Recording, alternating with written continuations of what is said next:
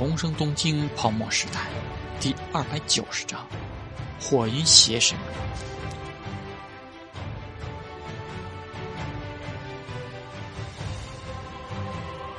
香岛就是这么小。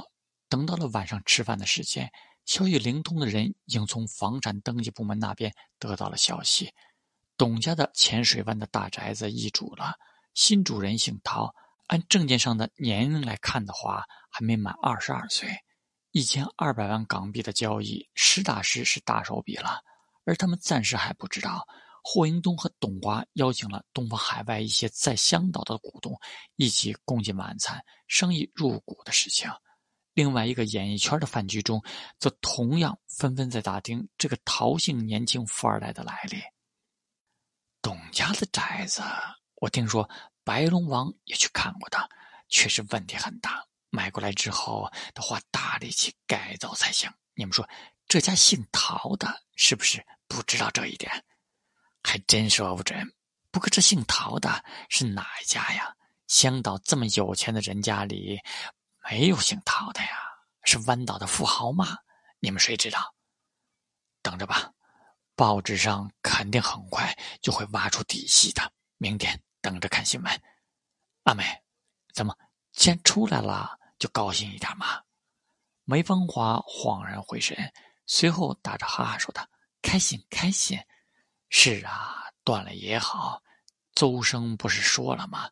明年力捧你。听说你这些天在找剧本，让你自己找一个戏做女主，真是羡慕死我了。”梅芳华笑了笑，然后很豪爽的说：“那你也加油啊！”台庆叫你表演，你又不敢，饶了我吧，我恐高。说话的男人心有余悸，如果不是像梁哥那样真有功夫的，几个人敢呐？梁哥啊，也不知道他现在去哪儿了。你们有人与他有联系吗？也不知道梁哥现在后不后悔当初那么说。满岛那边不是刚解除了禁令吗？也不知道梁哥还能不能重新出山。画桌上的话题一会儿在这里，一会儿在那里。梅芳华一直无心参与，只随口附和着。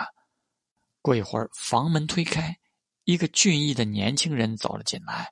好事的人立刻站起来高呼：“荣少，荣少，这些天洗手没有？快来握一握，也让我感受一下女王的荣耀。”看到他进来，梅芳华脸上的笑容由衷了一些，开口吐槽：“这都多少天了？”还说这事，开饭，饿都饿死了。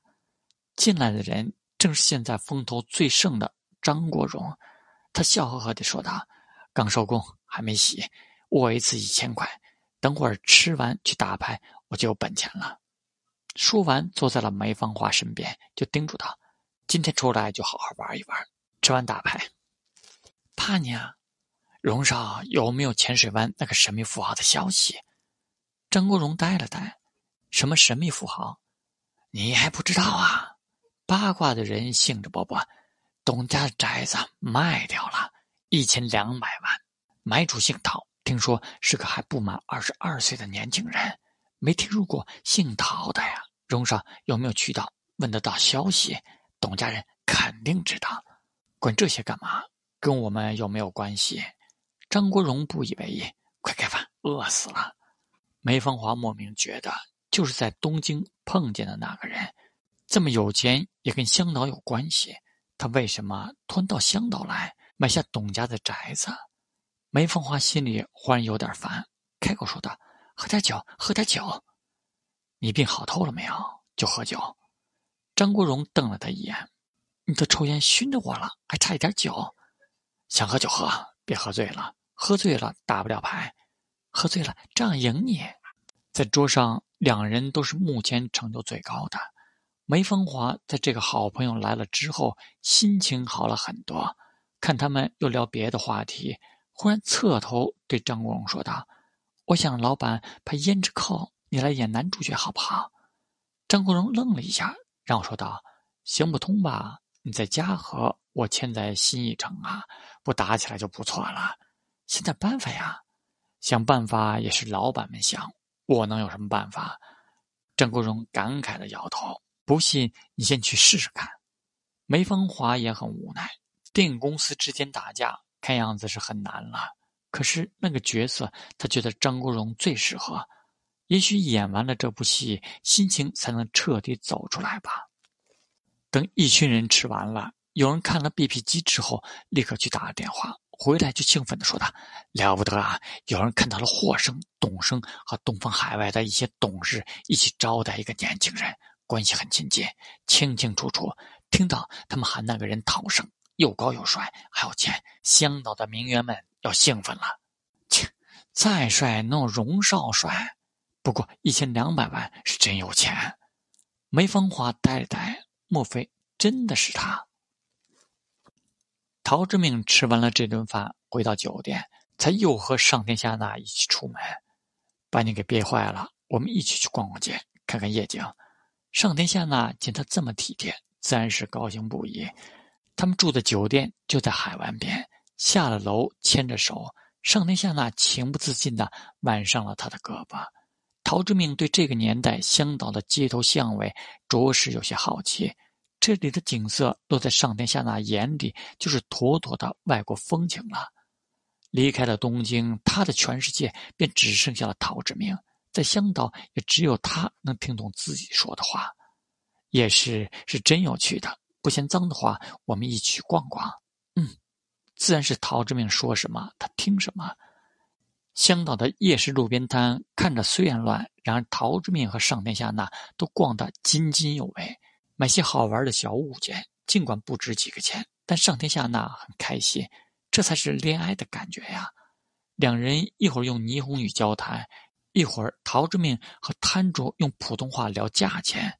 总而言之，两个外地人到了一个大排档，坐下来点了些小吃。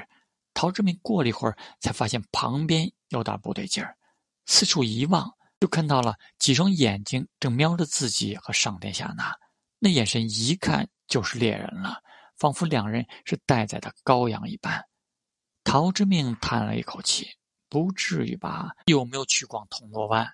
不知道是因为自己一路买些小东西懒得讲价显得阔绰，还是因为夏娜长得漂亮，又或者兼而有之。”而且太帅帅的，显得小白脸然而自己两人身手都不算弱的，陶志明心里想着，却不想多事，于是牵着上天下那的手说道：“我们回去吧。”啊，不吃了吗？他觉得风味很独特，正吃着不亦乐乎呢。不吃了。陶志明牵着他往外面的街口走，身后那几个人果然都拍桌站了起来，显得很嚣张。这就是后来拍出来的《古惑仔》的那个时代吗？可以说是很鲜活了。见他们不肯罢休的样子，陶志明朝着旁边一个烧烤摊炉子旁的火钳，伸手就去拿到了手上。哎，做什么呀？摊主人懵了。陶志明对他笑了笑：“对不住，借用一下。”上天下那这才知道原来是有情况，惊愕的转头看过去，破戒。欠的钱什么时候还呢？那边几个马仔见他转身捏着火钳与自己几人对峙起来，不由得笑骂：“火钳那有什么用？”陶之命说道：“我说我是霍英东老爷子的朋友，收手嘛。”对面几人和摊主都愣了一下，随后果然如陶之命所料，姑仔们都哈哈大笑起来。我还是港督的亲戚呢，钱财还钱，天经地义。他们喊的大声，旁边果然也没有什么人愿意多管闲事。有的人赶紧结账离开了，有的却还要看热闹。给我，我剑术比你强。上天下那居然并不太害怕，反而跃跃欲试。你站在我身后吧，万一已经怀上孩子呢？陶之命摇了摇头，去打电话找赵元熙，让他找霍英东。他告诉了上天下那一个号码，上天下那见情况不对，赶紧寻觅着有电话的店铺走了过去。原来是傍上霓虹妞了呀，小子，利滚利，现在都要一百万了，乖乖跟我们走吧。看他真的打电话想喊人，几个人就要起身上来。听到这种的言论，陶之命很无语，然后伸手入怀里。这个动作倒是让对面一僵，很是警惕。陶志明看的笑了笑，掏出来的却是钱包。随手从里面拿出了一袋钱来。见他随身拿出了这么多钱，对面的眼神一亮，还以为是个好欺负的货色，想要破财免灾。毕竟听口音应该是内地来的肥羊。谁知道陶志明一手拿着火钳，指着他们，一边说道：“谁告诉我他们是什么帮？我给一千块。”扑街！对面的果然怒了，几个人用眼神威吓着四周。其中一个抽着皮带上的一节短水管就冲了上来。陶志明这半年的身手也不是白练的，何况火钳嘛，一寸长一寸强，眼疾手快之间，已经握紧火钳点到他的胸前，势大力沉，噗，声响沉闷。最先出手的受了一下猛的，顿时遭不住的往后退。这个坏家子，抄家伙一起上。陶之命微微摇了摇头，还真是麻烦。火钳虽然不是什么趁手的武器，但也只能凑合着用用了。本来跑掉也是可以的，但夏娜是出来度假的，穿着高跟鞋呀。再者说了，在街头干这种事的小混混，汉用多少是有的，又能有什么好功夫呢？要是回去之后被赵春树和入江雄带他们听说了，只怕要招笑话。陶志明利用火钳的一点点长度优势，毫不留情的出手了。上田正欲亲自教导和对练的成果显现出来。陶志明的火钳点到胸口，可不是闹的。只听一声大声的呼喝，他挑飞了一个被扔过来的塑料板凳，随后火箭再次带着呼啸声，重重的砍在了他的肩头。只是眨眼的功夫，四个混混没有一个没带伤。最终，那个捂着肩膀开始嚎起来。陶志明的火箭挨他的喉结，惹我干什么？说了我是霍老爷子的朋友，你们又不信，这么毛躁，以后怎么混？说吧，哪个帮派的？你小子吃了雄心豹子胆，敢惹我们？抬嘴硬，迎来的就是陶志明冲着裤裆的一脚。雄哥，那边的小弟们一声惊呼。陶志明却趁着他倒地的时候踩住了他的脖子，然后火钳拄在他的脑门上。陶志明皱着眉，正要说什么的时候，眼睛忽然从周围的人群里看到一个熟悉面孔，愣了一下，朝那边问道：“梁龙。”听到这话，那边的人也都看向了那个留着长发、个子不高的人，随后有人惊叫道：“陈真是梁龙啊！”看到被认出来了，梁龙反而有点不自在，只淡淡的说：“认错了，长得像，声音也一样啊，梁大哥。”陶志明见真是他，笑起来说道：“梁大哥，你是大侠，这本地的帮派太没有礼貌了。就算我是外地来的，也不能当街开枪吧？我真不认识他们。这几个家伙就是看我有钱，看到我女朋友漂亮，这太不正义了吧？”都说认错人了，我看热闹的，那就帮个忙吧。陶志明乐呵呵的提出了要求。我也是吓过人呐，干嘛欺负我？其实目前从场面来看，是他在欺负别人。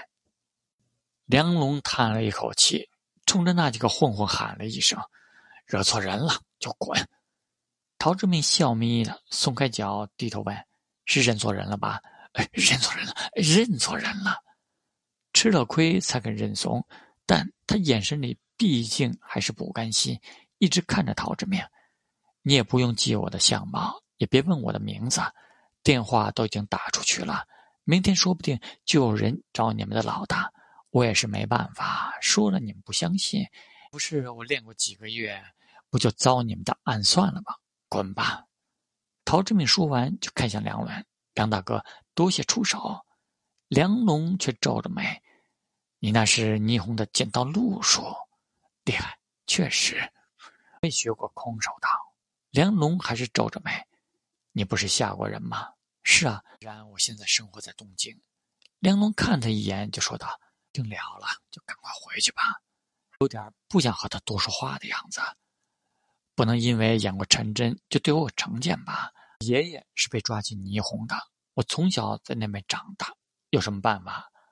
这时候，上天下那才打完电话，赶过来就说道：“已经请赵军去联系你说的那个人了，已经解决了吗？”梁龙看了看这个霓虹女人，也懒得再多关注这件事了。本来也只是在旁边吃个夜宵，听到动静过来看看。如果真是欺负人的事，他看见了的话，还是愿意管一管的。结果欺负人的被欺负了，那还管个屁！陶之命却拉住了他：“梁大哥，干嘛这么不近人情？一起坐一坐，聊聊。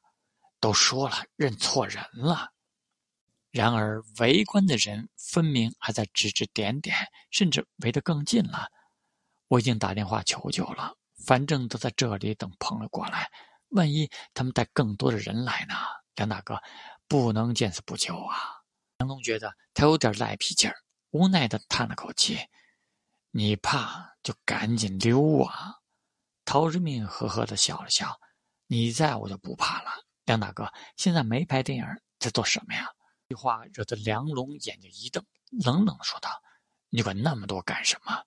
陶之命和蔼可亲的说道：“想找你做事啊。”我正准备在香岛成立一个影视音响公司，梁大哥有没有兴趣来帮我呀？梁龙古怪的看着他，知道我没有电影拍，不会不知道是什么原因吧？我知道，知道。陶之命毫不在乎，不过我能搞定。梁龙错愕的看着他，你吹什么牛逼？是什么。事情过去几年了，我找霓虹的朋友跟弯道那边说一说。他们有点贱骨头，霓虹人的话管用。梁龙呆了呆：“你什么来头？”